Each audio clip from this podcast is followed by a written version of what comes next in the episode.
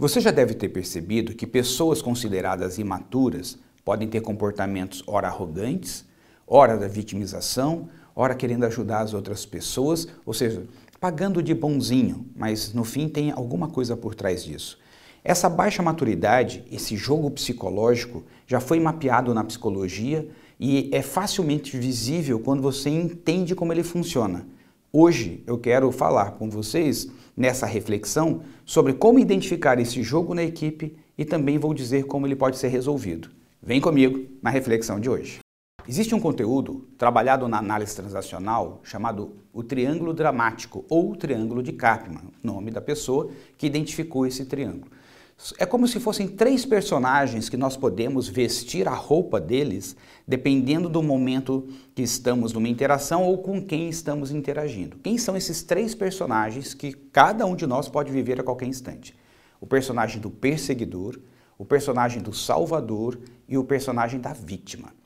O personagem do perseguidor é aquele personagem que está sempre certo. É aquele indivíduo que passa, naquele momento, a pessoa passa aquele ar de superioridade, aquele complexo de superioridade. Por que, você não veio falar comigo? Eu já falei para você que tinha que fazer isso, não sei por que você ainda discute comigo. Nesse instante, nós não estamos dispostos a olhar para a nossa vulnerabilidade, não estamos dispostos a identificar qual é a emoção que estamos sentindo, a trabalhar isso.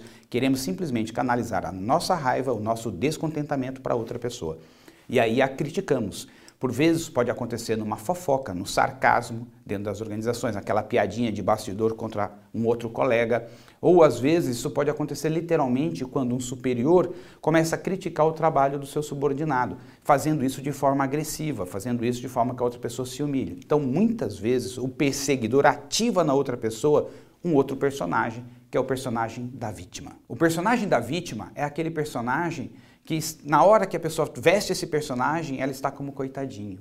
É uma, um complexo de inferioridade. Ela está sempre num tom de reclamação e de justificativa.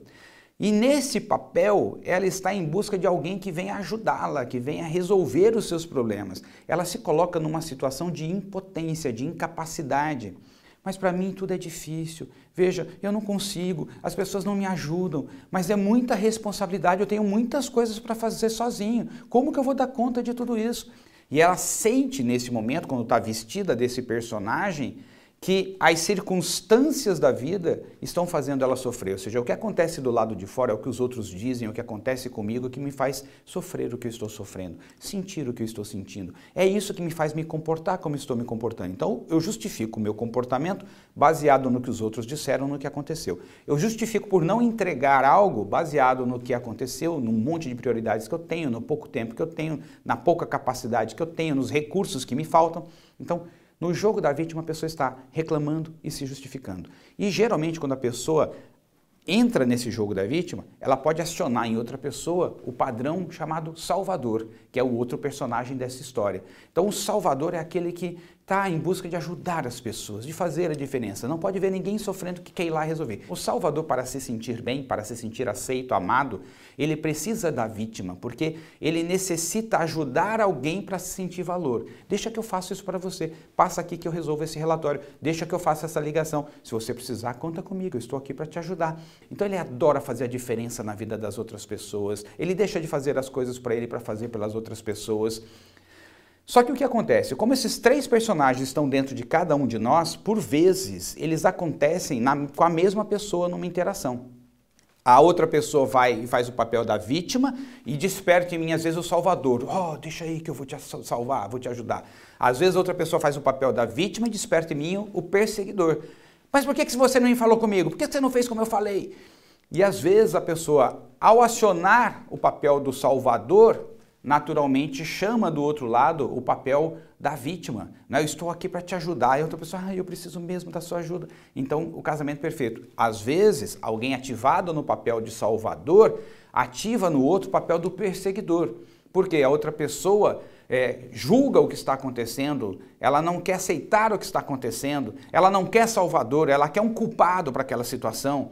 E às vezes o, o, o, papel do perseguidor dispara a vítima, dispara o salvador, porque ao perseguir alguém, alguém que se sente culpado, outro que escuta do lado, quer ser o salvador daquela pessoa. Você já viu essa cena? O chefe chega para fazer um feedback para uma pessoa, outra pessoa do lado fala: Mas, chefão, veja, ele está muito cheio de coisas para fazer. Eu acho que você está sendo injusto com ele. Ou seja, aquela pessoa do lado ativou o Salvador e está indo proteger aquela que está se vitimizando enquanto o outro está fazendo o papel do perseguidor. Então, esse jogo, essa dinâmica acontece todo dia, toda hora no mundo organizacional. Saber identificar isso é o primeiro passo. A primeira coisa que eu preciso refletir à luz desse conhecimento é o seguinte: qual desses papéis eu vivo de forma mais forte. Algumas pessoas têm uma predominância no papel do perseguidor, querendo controlar as coisas. Outras pessoas têm uma predominância no papel da vitimização.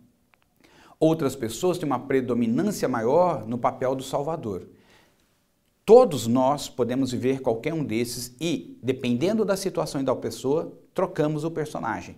Mas existe essa predominância. Então a primeira reflexão é qual é a minha predominância? E qual é a predominância de cada pessoa da minha equipe? Olhando para isso, identificando esse jogo, fica mais fácil então a gente agir para corrigir tudo isso. Agora, como corrigir, Gilberto? Como que a gente sai desse jogo dramático, desse triângulo dramático, para que a gente possa ser mais produtivo, para que a gente possa atuar de uma forma mais adulta? Porque perceba, no triângulo dramático nós agimos com uma certa infantilidade.